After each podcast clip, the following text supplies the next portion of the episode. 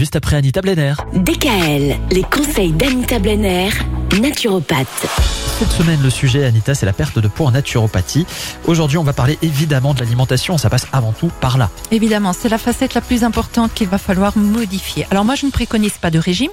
On le sait très bien. Un régime peut servir à perdre du poids à un instant T, mais en général, ce poids, on le reprend toujours par la suite et peut-être même avec un petit rab en plus. Hein. Ce que je recommande, c'est un changement d'habitude alimentaire. Alors vous allez trouver votre vitesse de croisière et vous y tenir si elle vous convient. Mais cela passe obligatoirement par des changements dans vos habitudes. Alors, cela n'est pas aussi difficile que vous pouvez l'imaginer. Nous savons tous nous adapter avec une grande aisance au changement et l'adaptabilité est un formidable outil à la portée de tous. Alors, pour des conseils un peu plus concrets, on va commencer toujours un repas avec du cru. Bon, j'anime beaucoup de conférences sur la perte de poids où là je développe quand même davantage, mais là je vais essayer d'aller euh, de façon plus rapide. On va commencer un repas avec du cru, soit des crudités ou des fruits. Et ceux que vous aimez sont faits pour vous. Là, on se pose pas la question est-ce que j'ai droit à la banane, au raisin, machin? Non. Si vous l'aimez et que ça vous réussit, c'est fait pour vous. Pour vos crudités, parsemez-les de plantes aromatiques, persil, ciboulette, menthe, basilic, aromatisez un maximum.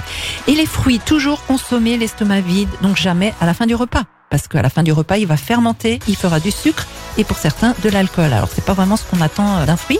Et puis gare aux fruits secs. Mangez les fruits tels que la nature vous les offre.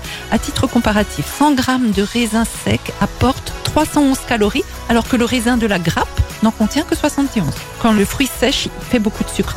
Donc privilégiez quand vous avez un petit creux des oléagineux. Noix, noisettes, amandes, hein, très riches en minéraux, en oligo-éléments les oléagineux riches en oligo-éléments et puis ce sont des bonnes protéines qui vont vous caler. Renseignez-vous toujours sur l'index glycémique des aliments. Privilégiez ceux qui se trouvent en dessous de 35. Alors, par exemple, pour le pain, ils ne se valent pas tous. Par exemple, la baguette blanche a un index glycémique de 70, alors que le pain entier, le pain complet au levain, n'en a que 40. Ah ouais Donc choisissez toujours vos céréales complètes, jamais raffinées. Le raffinage n'apporte que des calories vides qui feront monter votre taux de sucre dans le sang. Pour les modes de cuisson, préférez la cuisson vapeur ou au wok, mais toujours les aliments al dente. Et quant aux protéines, privilégiez les protéines végétales aux protéines animales, puisqu'elles sont nettement moins caloriques et moins riches en graisses saturées. Je sais, c'est tout un programme. Tout un programme qu'on va continuer demain. Bien sûr. Parce qu'on a toute la semaine pour parler de ça, la perte de poids en naturopathie. À demain. DKL.